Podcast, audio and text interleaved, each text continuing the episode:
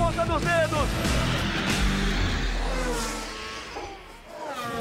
Alô, amigos do Globoesporte.com. Hoje estreando na ponta dos dedos o podcast que vai falar sobre basicamente Fórmula 1 e as coisas do automobilismo, as nossas transmissões, a MotoGP, a Stock Car, a Fórmula 2, a Porsche, a Copa Truck, enfim, o automobilismo em geral, mas com a ênfase na Fórmula 1. Eu estou aqui com o Rafael Lopes, que é comentarista do Sport TV, e também com o Luciano Botti, conosco nessa primeira edição do podcast Na Ponta dos Dedos. Eu quero cumprimentar o Luciano e já imediatamente fazer para ele uma colocação em relação ao Grande Prêmio da França, já que o Sport TV e a TV Globo transmitem no próximo final de semana o GP da França, depois do, digamos assim, conturbado, depois do agitado Grande Prêmio do Canadá de Fórmula 1.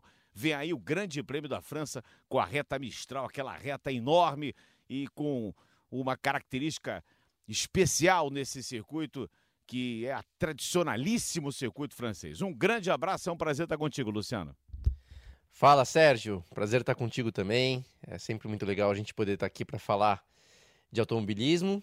E, e, é isso, né, cara? A gente está vindo agora para um GP da França que está todo mundo, na verdade, olhando para trás. Em vez de estar preocupado com o que vai acontecer na França, está todo mundo ainda discutindo o que aconteceu no Canadá, uma vez que a, a Ferrari ainda não desistiu né, de tentar reverter aquela punição. Então está dando muito pano para manga ainda, tem bastante assunto pela frente. É verdade, estou aqui com o Rafael Lopes, que vai cumprimentar também os amigos do Globoesporte.com. Quais são as manobras que a Ferrari está tentando nesse momento? Um grande abraço, é um prazer estar contigo, Rafa. Prazer é meu, Sérgio. Um alô para os amigos do Globoesporte.com. A Ferrari reabriu o caso, né? ela poderia fazer isso pedindo uma revisão da decisão dos comissários do Grande Prêmio do Canadá se ela tivesse uma nova evidência que pudesse fazer com que, os com que os comissários mudassem a decisão deles no Grande Prêmio do Canadá. Foi o que a Ferrari fez. Ela diz, ela diz a Ferrari que tem novas evidências e esse caso deve ser submetido novamente aos comissários no fim de semana do Grande Prêmio da França. O prazo da Ferrari era até o domingo do GP da França. Ela fez isso no início da semana do GP para ver se a decisão sai antes da corrida. Vamos ver o que, que a FIA vai fazer. Mas a, a, as imagens das câmeras on-board do Vettel, que depois a, a FON liberou isso no site dela de, de divulgação de imagens para os broadcasters, né? ela liberou essas imagens e você vê exatamente que o Vettel não tinha o que fazer naquela situação. Com base nessas imagens e em mais dados, como telemetria e outras coisas que a Ferrari tem lá, ela pediu uma revisão e pode ser que esse resultado sim seja mudado. Bom, isso aí então serão cenas dos próximos capítulos. A nosso, nosso objetivo aqui é falar do Grande Prêmio da França, o GP da França no circuito de Paul Ricard, que fica pertinho de Marseille. Você já andou no, no circuito de Paul Ricard, Luciano? Esse é um dos poucos que eu não, não andei e que. Né, não posso falar me arrependo, porque não é me arrependimento, mas que pena que eu não conheci, porque a Fórmula 1, na verdade, ficou um tempo longe né, desse circuito. O Bernie Eccleston foi, ele foi lá e comprou essa pista, reformou. Na época que eu estava na Fórmula 1, a pista já era uma pista de um nível muito bom, mas por algum motivo as, as, as equipes não iam lá realizar treinos. Talvez fosse até uma questão comercial com o próprio Bernie, que a gente sabe que é osso duro de roer. Então, infelizmente, não andei lá não, Serginho. O circuito foi todo recapeado e assim como no ano passado, volta a integrar, volta a fazer parte do pacote da Fórmula 1 esse circuito que, como já dissemos aqui, repito, é um circuito dos mais tradicionais do automobilismo. Pista recapeada, os pneus devem sofrer um pouco menos, né, Rafa? Exatamente, só que a pista também fica um pouquinho mais verde. E a gente também tem uma outra questão, que no ano passado a corrida acabou um pouquinho amarrada, porque a, a, o traçado escolhido para Paul Ricard tinha chicane no meio da reta Mistral, aquela reta de mais de um quilômetro. E, e os pilotos pediram para essa chicane ser retirada para a corrida desse ano e ela não foi retirada, continua lá então a gente deve ter um pouquinho mais de problema em questão de ultrapassagem, apesar de a gente ter duas freadas fortes ali é, nessa reta. Mas a, os pilotos pediram para tirar, não foi a chicane não foi retirada. Então segue lá para esse ano, mesmo traçado do ano passado, e aquelas linhas nas áreas de escape, né, que Paul Ricard é uma pista totalmente sui generis, né, que você tem aquelas listras azuis e vermelhas nas áreas de escape, que são é, um composto com tungstênio que aumenta a aderência e você diminui a velocidade do carro para substituir grama, caixa de brita é uma solução lá, mas que complica muito para quem está assistindo em casa, inclusive para os pilotos.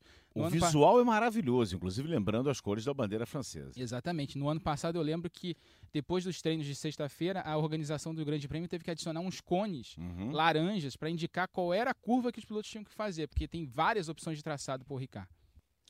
É isso. Ano passado, Bottas e o Vettel se embolaram na largada, Luciano. O Hamilton ganhou e ganhou até com uma certa facilidade essa prova, né?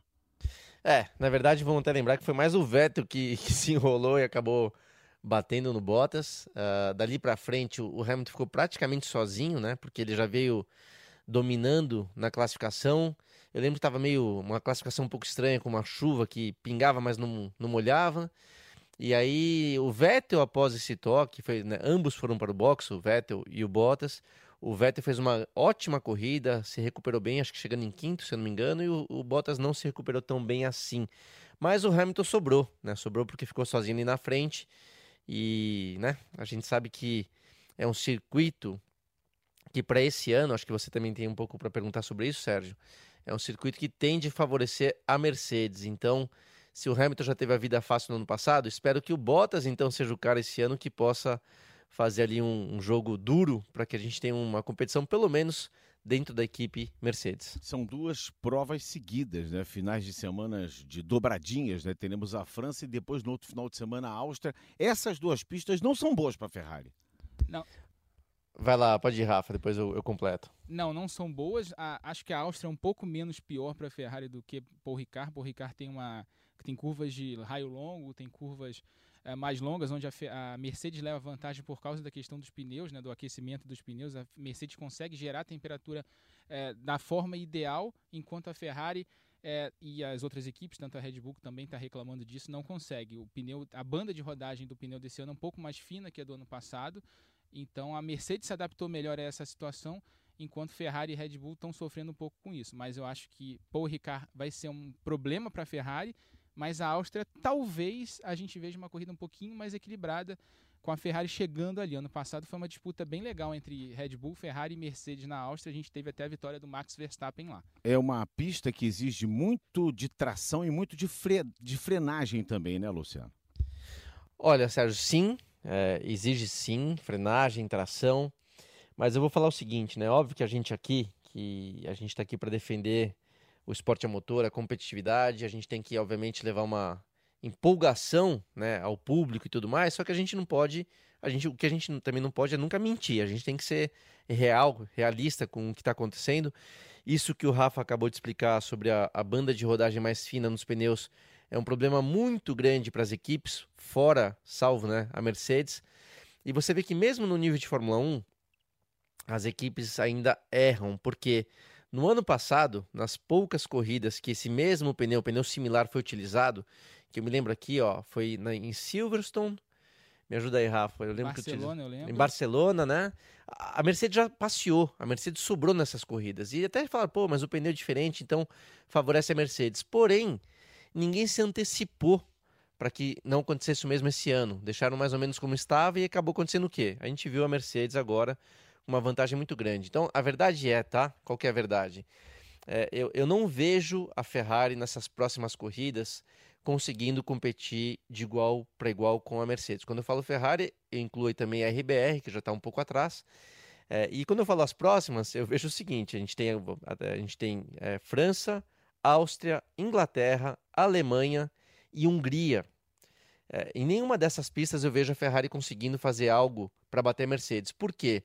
O próprio Binotto, né, o chefe da equipe Binotto da Ferrari, reconheceu que o carro que eles tinham lá em, em Montreal, que foi muito competitivo, que na pista, né, não só fez a pole position, como também venceu a prova na pista, é, era o mesmo carro que eles tinham em Barcelona. A única diferença foi o layout do circuito, né? É, Barcelona é uma pista muito difícil, de curvas longas, é, de freadas fortes, de tração, enquanto que é, é, a Montreal é, são de retas muito longas, de curvas curtas, né? apenas frenagem, tração, não tem um contorno de curva muito longo, e a Ferrari conseguiu destacar. Mas o que mudou não foi o carro, não, foi somente o layout da pista. E essas cinco próximas que eu destaquei vão mais ao encontro de Barcelona, ou seja, né? É, a Ferrari, acho que a Fórmula 1, na verdade, vai ter um, um, um, certo sofrimento de ver um domínio da Mercedes. Então espero, espero para que a corrida seja emocionante, que o Bottas se coloque aí. Ele começou o ano muito bem, ele vem num ano muito bom, mas que ele não perca a mão aí, como tem acontecido talvez na última corrida, na penúltima, que ele continue muito competitivo para que pelo menos a briga interna na Mercedes seja muito forte, assim como a gente viu quando estava lá o Rosberg brigando com o Hamilton. E aí a gente consegue ter uma emoção em acompanhar essa disputa. Rafael Lopes. É, o que o Luciano falou é muito preciso, né? A questão das próximas pistas. Acho que Silverstone é, é a pior delas para a Ferrari. A Mercedes tende a passear em Silverstone. São curvas é, feitas para o carro da Mercedes, né? O Mercedes se adapta muito bem lá. E dessas próximas pistas, eu acho que Áustria e Hungria são as pistas que a Ferrari tem alguma chance de chegar perto. A Mercedes continua na frente, mas eu acho que nessas duas é, tem alguma chance de chegar perto. E, o, e a questão do Bottas que o Luciano estava falando, é, já me preocupou muito ver o Bottas no Grande Prêmio do Canadá, por exemplo. O Bottas vinha numa, no início de ano espetacular, chegou a liderar o campeonato por algumas corridas, mas no Canadá caiu muito de desempenho, teve aquele problema na largada, ah, depois caiu lá para trás, não conseguiu se recuperar da forma que a gente esperava. A, a Mercedes tinha um excelente carro, tanto é que o Hamilton mostrou isso pressionando muito o Sebastian Vettel.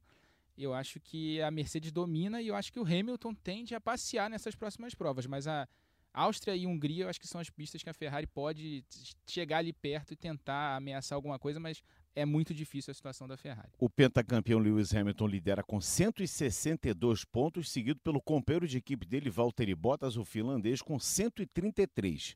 O Sebastian Vettel tem 100 pontos, ou seja, 62 pontos separam Hamilton de Vettel. O Verstappen vem em quarto com 88, o Leclerc em quinto com 72, depois vem o Gasly em sexto com 36, os demais, o Carlos Sainz, o Daniel Ricciardo aparece em oitavo, depois o Magnussen, o Pérez é o décimo colocado, Kimi Raikkonen é décimo primeiro, Lando Norris, Huckenberg, Kvyat, o Alexander Albon é o 15 com a Toro Rosso com 7 pontos. Lance Stroll, Grosjean, Giovinazzi. Bom, até o Grosjean marcaram pontos. O Grosjean é 17 com 2. O Giovinazzi, o George Russell e o Robert Kubica não marcaram pontos ainda na tabela de classificação da Fórmula 1.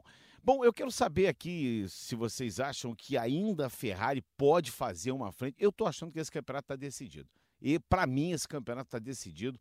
A Ferrari eh, teve a chance, eh, eu acho que no Canadá, de não só de vencer, mas eu acho que se remotivar, se reinventar. E esse golpe no Canadá foi um golpe duro. Eu não sei se vocês concordam comigo, mas me parece que mesmo antes da metade do campeonato, o título desse ano já está caminhando para as mãos de Lewis Hamilton, Luciano Botti? Eu, eu concordo com você, Sérgio. Infelizmente, né? Eu tenho que concordar e realmente vejo que o campeonato já está decidido na mão da Mercedes. Por isso que eu espero que o Bottas reaja para a gente pelo, pelo, menos ver uma disputa interna e não um domínio do Hamilton. A prova disso, né, até com informações aí de bastidores, é, quem fala no tete a tete ali com o Binotto, o Binotto mesmo já reconheceu que para poder reagir precisariam de duas a três atualizações aerodinâmicas para poder competir com a Ferrari. E cada atualização dessa demora de dois a três meses. Ou seja, é, precisaria do ano até o final do ano para poder tentar reagir. Então, a verdade é, eles não vão fazer esse esforço todo sabendo que o campeonato já vai ter acabado. É melhor concentrar então já no carro do próximo ano. Infelizmente, essa é a verdade. Só que, obviamente, se você vai lá com o microfone e perguntar isso pro Binotto, ele fala: não, a Ferrari nunca desiste, né? A gente ainda está na briga. É uma, até uma certa obrigação dele de manter ali aquela força Ferrari, entendeu? Mas, cara, é, a real é: o campeonato é sim da Mercedes, não dá tempo, é, pelo tamanho aí da desvantagem técnica em relação aos pneus desse ano, não dá tempo e até uma coisa que cogitaram, também é uma outra informação que eu, que eu consegui, é, foi justamente por não dar tempo das equipes reagirem, quando eu digo equipes, eu coloco principalmente aí Ferrari e RBR, o é, que, que eles estão tentando fazer? Um certo lobby junto à Pirelli para tentar, então, é, tentar voltar o pneu do ano passado. Porque se mudar o pneu, Sérgio, aí muda a história completamente, né? De repente, a gente vê uma competição real entre as equipes. Porém, porém, para a Pirelli poder fazer tal mudança, teria que ser o seguinte: seriam três possibilidades. Um pedido da FIA, né? A FIA, vamos dizer, não só pedindo, como impondo, por algum motivo, uma troca à volta dos pneus do ano passado. Isso não vejo isso acontecendo. É uma questão de segurança, que por questão de segurança, aí sim, eles teriam que fazer tal mudança, porque a segurança está sempre em primeiro lugar. E a terceira seria uma, é, um pedido das equipes, mas que tivesse pelo menos 70% das equipes pedindo tal mudança, tá? Independentemente do motivo, se as equipes pedirem isso com esse 70%, né? É, no mesmo sentido, aí sim a Pirelli poderia atender. Porém, a gente sabe que a Mercedes não vai querer isso, assim como suas afiliadas, a Racing Point e a Williams, também não vão fazer algo diferente do que a Mercedes queira fazer. E a McLaren já assumiu que também não tem problema com os pneus, que o carro desse, desse ano deles é, não tem problema de temperatura, não tem problema, ou seja, não chegará aos 70%. E aí, então, é, não tem o que fazer. A situação é difícil. Eu, eu fico pensando o seguinte: quer dizer, os investimentos são feitos por, por várias frentes, né? A Mercedes tem o seu investimento, a Ferrari tem o seu investimento, as equipes em geral fazem, as 10 equipes fazem os seus investimentos, mas o, o, o fiel de balança tem sido o pneu, né? Primeiro pede para fazer um pneu muito mole porque está muito duro, então ele tem que desgastar para poder ter ultrapassagem. Aí depois mexe no pneu de novo, ele fica um pouco mais duro para desgastar menos porque está tendo muito consumo. Ou seja, a Fórmula 1 fica meio sem saber o que quer, né?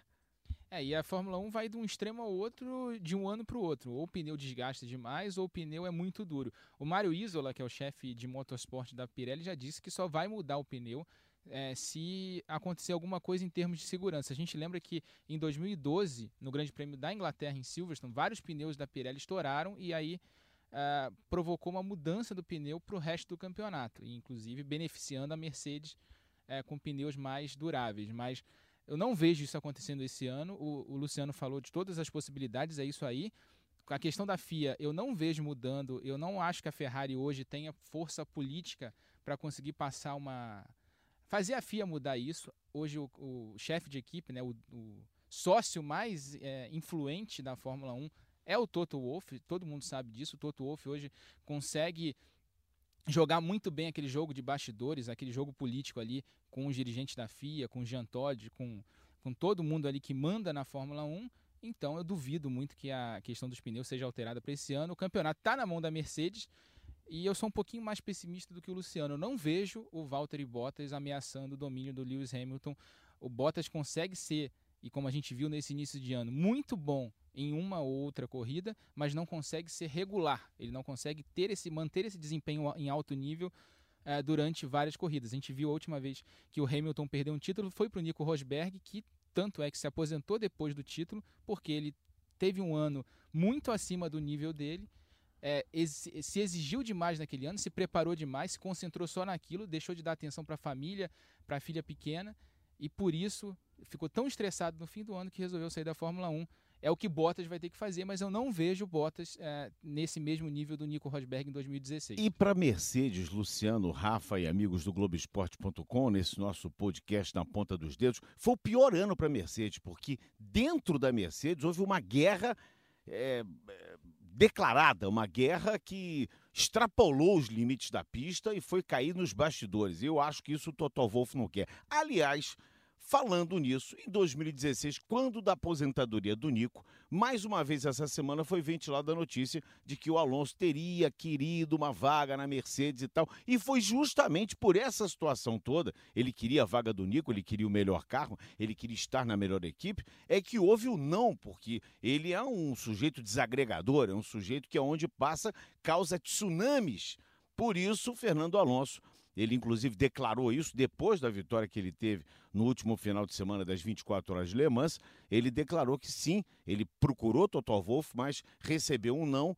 Não disse o porquê, mas aí o Toto Wolff, já que o assunto foi levantado, disse: eu não queria ninguém aqui para desagregar, eu queria alguém para somar. E o Bottas é, digamos assim, se a gente for falar um pouco de literatura, o Bottas é o Sancho Pança do Don Quixote. O Don Quixote é o pentacampeão Lewis Hamilton. E o Sancho Panza é aquele cara que ajuda a colocar a cela no cavalo, a ferrar o cavalo, a, a levar os cavalos para o estábulo. É o cara que ajuda bastante a equipe, mas não é o protagonista. Concordo com você, Sérgio. É legal, legal até a comparação. É exatamente isso, tá? Eu, eu entendo muito o que o Toto fez, porque é o seguinte: para nós aqui fora seria o máximo ver o bicho pegando. Imagina só Alonso e Hamilton na mesma equipe é, o bicho ia pegar, né? Porque são os melhores pilotos, para mim, os melhores pilotos da atualidade são esses dois. É, mas é o que a gente já sabe, o Alonso realmente ia fazer de tudo para tentar é, derrubar o Hamilton, seja dentro da pista, seja fora da pista. O clima ia ser é, muito difícil e por isso o Toto Wolff né, não aceitou. Um, o Alonso, na verdade, ele teve, ele foi muito, é, muito, pode falar tanto autoconfiante como também arrogante. Quando ele decidiu sair da Ferrari, ele tinha certeza na cabeça dele que ele ia conseguir qualquer vaga, seja na Mercedes, seja na RBR, seja onde fosse. E aí ele, ele entendeu que a força que ele tinha dentro do carro é, não compensava mais a, a essas, esses tumultos, os tais tsunamis que você falou, que ele causava dentro da equipe, fora da pista. Né? Então ele acabou passando do ponto em, né, não só na Ferrari, como também na McLaren, que a gente sabe. Ele, ele fora do carro foi sempre um cara muito complicado e isso acaba prejudicando muito. É, só para não, não passar batido, o que o Rafa falou que ele é um pouquinho mais pessimista, eu, eu entendo muito né, a visão do Rafa e é por aí mesmo. É, mas eu não quero também desanimar todo mundo, porque até eu começo a ficar um pouco desanimado. Fala, poxa, a gente quer ver competição. Vamos lembrar que isso faz parte da Fórmula 1. Vamos lembrar lá em 92, o Mansell com aquela Williams era muito mais superior do que o Hamilton hoje em dia com a Mercedes, né? Tinha um campeonato assim Pô, não, tinha o Patrese com companheiro de equipe, que estava muito mais distante do que o Bottas está em relação ao Hamilton, e tinha um carro muito mais superior. Né? Só o Senna mesmo, que uma vez ou outra lá conseguiu, de alguma maneira, bater o Mansell com a Williams. Então, isso faz parte do jogo da Fórmula 1. É, essa emoção que a gente tem de ver carros diferentes disputando, acaba que uma hora ou outra pode acontecer o que está acontecendo agora, de um carro ter uma vantagem muito grande. Porém, vamos lembrar, né? A Fórmula 1, eu sempre falo assim, a Fórmula 1 ela é sortuda mesmo com o cenário para dar tudo errado, às vezes as coisas dão certo, né? Então, pode acontecer de tudo. A gente não pode desanimar a ponto de falar, pô, o campeonato acabou. Acabou mais ou menos, né? Tem o Bottas aí, pode, de repente, uma hora chove, de repente o, Hamilton comete um erro, por mais que ele esteja numa fase brilhante da carreira, né? As coisas ainda podem acontecer. E caso não aconteça, a gente vai ter que acompanhar também é, se o Hamilton vai ser capaz aí de bater os números do Schumacher, que isso também é uma coisa que está gerando uma grande expectativa. Será que ele vai conseguir tanto o número de vitórias como o número também de campeonatos? Então, de um jeito ou de outro, a gente tem que se manter aqui motivado para poder ver essa competição. Rafa. Você falou sobre a questão do Alonso e do Hamilton, né? Seria uma, uma, uh, eles juntos na Mercedes seria mais uma sessão do não vale a pena ver de novo, né? 2007 na McLaren Alonso e Hamilton ficaram em pé de guerra. A, a, a McLaren teve aquele caso de espionagem também, né, em cima da Ferrari. E os, a, a, McLaren acabou perdendo tanto título de construtores, porque tomou uma punição lá é, da FIA, perdeu todos os pontos no Mundial de Construtores, e Hamilton e Alonso perderam o título de pilotos para o Kimi Raikkonen aqui em Interlagos. O Massa deu a vitória para o Kimi e o Kimi acabou sendo campeão do mundo. Sobre a questão do Bottas, é aquela coisa tem mais um elemento aí. O Bottas precisa renovar o contrato no fim do ano. O contrato dele acaba nessa temporada. Então, se ele criar uma, uma confusão muito grande dentro da Mercedes, a chance dele ter o contrato renovado diminui cada vez mais. E a gente lembra sempre que tem o Esteban Ocon na fila, ali Sempre, toda vez que. Nós e a FOA, porque quando tem a imagem do, do Bottas fazendo alguma bobagem, aparece o Esteban Ocon do lado do Toto Wolff com aquela cara de pidão, né? Era exatamente o que eu ia falar. Toda vez que o Bottas erra, tá lá o, Esteban Ocon analisando o computador, olhando as imagens. Então, o Bottas tem essa questão, além de é, ter que ter um bom desempenho, ele precisa renovar o contrato no fim do ano. E se ele criar uma celeuma muito grande interna dentro da Mercedes, a chance dele renovar o contrato é quase zero. Muito bem, para a gente encerrar a Fórmula 1 e passar para outros assuntos, eu vou pedir para vocês, para os senhores, darem os seus palpites para pole e vencedor da corrida. Começo com você, Luciano Burti. Quem é o pole position? Na sua opinião, quem será o pole position? Hamilton e Hamilton. Ham versus Ham. Rafael Lopes. Ah, vou jogar contra a banca, eu gosto de jogar contra a banca. Uhum. Vai Bottas na pole, Vettel vence bota na, na pole vai e vence pro, vento. Vai dar problema, nas, vai ter problema com as Mercedes. Muito bem. Então vocês ficaram com Amém. os palpites aí. Vamos falar um pouquinho agora da Stock Car, já que o Thiago Camilo conseguiu, através da liminar, derrubar lá no julgamento a punição que ele havia sofrido em Goiânia, ele voltou a ser líder da temporada com 131 pontos, o Daniel Serra com 121. Ele tem 10 pontos a mais e a próxima prova vai ser em Santa Cruz do Sul, Rafa Lopes. É, o Thiago Camilo conseguiu, mas a, a CBA recorreu ao STJD, então esse resultado o Thiago recuperou por um por um momento Sob júdice. os pontos da vitória, mas a, a, ainda cabe recurso. A, a, CBA recorreu e esse caso vai ser julgado pro, pelo STJD. E por incrível que pareça, o Luciano sabe melhor do que eu. Não tem data para ser julgado Não ainda. tem data ainda, exatamente. O que é ruim, muito ruim para o campeonato. Mas o Luciano sabe melhor do que eu, que já, recu... já com certeza já recorreu ao TJD, ao STJD. Muitas vezes a decisão do, STJ... do TJD é uma, às vezes por unanimidade, e no STJD muda-se tudo, às vezes por unanimidade também. Então é bom esperar aí, porque esses pontos estão com o Thiago Camilo. É bom porque ele pode tentar aí é, ele tem feito, fez todas as poles até agora da temporada, tem quatro seguidas, então ele pode tentar aí fazer uma, uma gordurinha aí, como diria o Vanderlei Luxemburgo, guardar uns pontos aí, para se ele vier a perder de novo essa vitória, ele ter uma margem boa de segurança na frente. 10 pontos é uma boa vantagem se tratando da pontuação da Stock Car. Burt. É, eu, eu é, o Rafa falou isso bem, porque a experiência que eu tenho com essa parte jurídica do automobilismo, jurídica da CBA, é, eu vou te falar que não foi uma experiência boa, tá? É, eu não posso também querer julgar isso, porque eu sei que as coisas mudam. Desde então, é, eu saí da Stock Car em 2016, desde então mudou a presidência, mudaram algumas coisas. Eu sei que mudou o juiz que tem que leva esse primeiro caso. Enfim, é, espero que tenha mudado para melhor. Espero que eles cheguem a uma conclusão. Eu, é, particularmente aqui do lado de fora, acho uh, que o Thiago, né, pelo desempenho que tem apresentado na pista, merece a liderança do campeonato, mas também sei que se ele cometer algum, algo que foi realmente errado, ele, né, como todo mundo, tem que ser punido. Então, espero somente que faça isso da forma é, clara, transparente, correta e que não demorem, porque essa situação né, de estar tá sob juízo é muito ruim. Pontuação é uma, de repente é outra, influencia não só quem está dentro da pista, como quem está fora também. O que a gente quer ver isso é, o mais rápido possível resolvido para que a briga fique somente dentro da pista. Muito bem, falar um pouquinho da prova das 24 horas de Le Mans. A Toyota, mais uma vez, sem concorrência, venceu com Alonso, Buemi e Nakajima no carro principal na LMP1. Na LMP2 tivemos a vitória com o brasileiro guiando o André Negrão ao lado do Nicolas Lapierre e do Pierre Trier. Eles venceram a LMP2, que são os protótipos mais, menos velozes, digamos assim. Na LMGTE, Pro, o Daniel Serra ao lado do Alessandro Perguide e do James Calado foram os vencedores. E tivemos uma vitória brasileira que acabou sendo caçada na LMGTE AM. O Felipe Fraga ao lado do Ben Kitlin e do Jerome Blackamolen, eles foram desclassificados por causa de normas do reabastecimento, é isso, Rafa? 100 ml a mais no tanque. O tanque, eh, depois da corrida, na, na inspeção técnica, Le Mans fez lá a, a, inspeção, né? E descobriram que o tanque cabia 100 ml a mais do que o regulamento. Demorou dois dias também para isso. Né? Exato. Foi na, na, na, tarde de ontem, na segunda-feira. Então, a é 24 horas. É, mais ou menos 24 horas. Mas mesmo assim demorou bastante. Mas se a gente analisar que são mais de 50 carros, também não é nada muito absurdo. A vitória ficou com o York Bergmeister, o Egídio Perfetti e o Patrick Lindsay, com o Porsche 56. E só para só pontar uma coisinha, o André Negrão fez uma corridaça junto com o Lapierre e o Thierry, mas o destaque para mim da prova foi o Daniel Serra. O Daniel Serra fez um stint eh, ali por volta da metade da prova, absurdo. Uh, ultrapassou todo mundo, conseguiu assumir a liderança, abriu uma boa vantagem e deixou tanto o Pierre Guide quanto o Calado numa condição ótima para fechar de 24 horas. O Daniel Serra está numa fase absurda já há alguns anos. É impressionante como ele está guiando nessas provas de endurance, né, Luciano Burti? É impressionante a performance do Daniel Serra. Sem dúvida, né? A gente vê que o Daniel teve é, uma, uma, um crescimento na Stock Car. Na verdade, desde que ele mudou de equipe, ele, ele, ele teve um crescimento muito grande na Stock, mas eu concordo que antes mesmo dessa mudança, na questão de endurance, ele já era um piloto muito competitivo.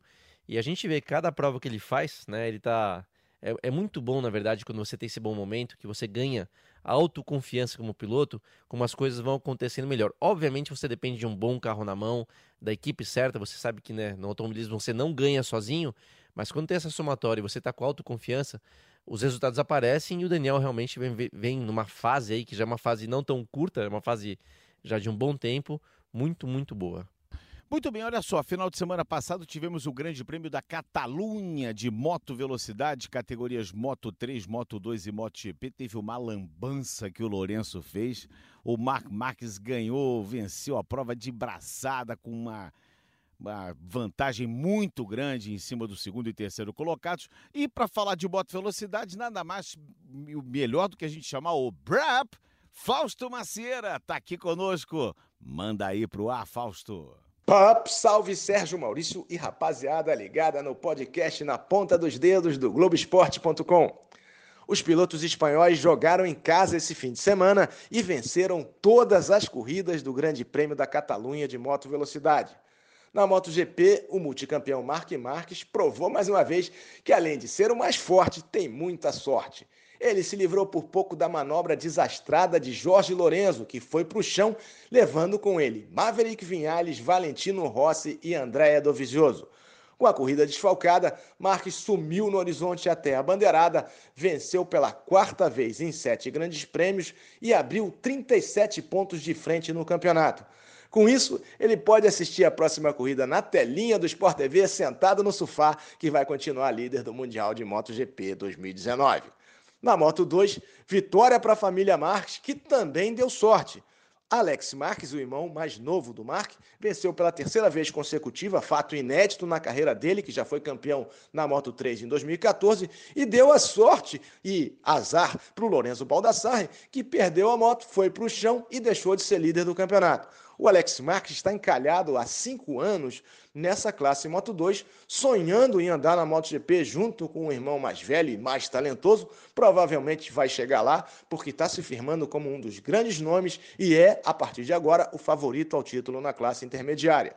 Na Moto 3, que novamente foi a melhor corrida do domingo, batalha campal da largada bandeirada que enquadrou o local Marcos Ramírez, vencedor pela primeira vez na vida de um grande prêmio do Mundial de Moto Velocidade. Aron Canet, também espanhol, chegou em segundo e manteve a liderança do campeonato. Vamos ver agora o que vai acontecer no Grande Prêmio da Holanda, próximo compromisso da temporada 2019 e que no ano passado na MotoGP protagonizou a melhor corrida em sete décadas de Mundial de Moto Velocidade. O Sport TV vai transmitir tudo ao vivo e a gente vai repercutir aqui no Na Ponta dos Dedos, o podcast do Sérgio Mal, no Globoesporte.com. Valeu, rapaziada. Aquele abraço. Acelera, Brasil! Muito bem, portanto, Fausto analisou a MotoGP, a MotoGP que volta a se encontrar no próximo final de semana. A, a, corrida vai ser em Assen, que é um dos circuitos preferidos. Aliás, foi onde tudo começou. A MotoGP está completando 70 anos e a primeira prova da MotoGP foi, eh, da, da, da, do, do evento Moto Velocidade foi exatamente em Assen, na Holanda, onde acontecem provas simplesmente fantásticas. E eu quero chamar a atenção dos nossos telespectadores para o Grande Prêmio da França. Nós teremos é, também a Fórmula 2 e a Fórmula 3, a Fórmula 2 com o Sérgio Sete Câmara e a Fórmula 3 também, né, Rafa? Pedro Piquet e o nosso querido é, Felipe Drogovic, né? Mas na Fórmula 2 que a gente vai transmitir as corridas, as duas corridas ao vivo no fim de semana, Latifi lidera com 95 pontos, seguido pelo Nick De Vries com 94, o Sérgio Sete Câmara está na sexta posição com 52. É hora do Serginho começar a reagir. Ele fez um início de temporada não muito bom, ele cometeu alguns erros, principalmente nas largadas das corridas, né? Ele demorou a largar, agora em Mônaco ele já conseguiu se recuperar um pouco mas ele precisa melhorar muito porque ele precisa chegar pelo menos na terceira posição do campeonato para conseguir os pontos necessários para ter a superlicença e tentar o pulo para a Fórmula 1 já no ano que vem.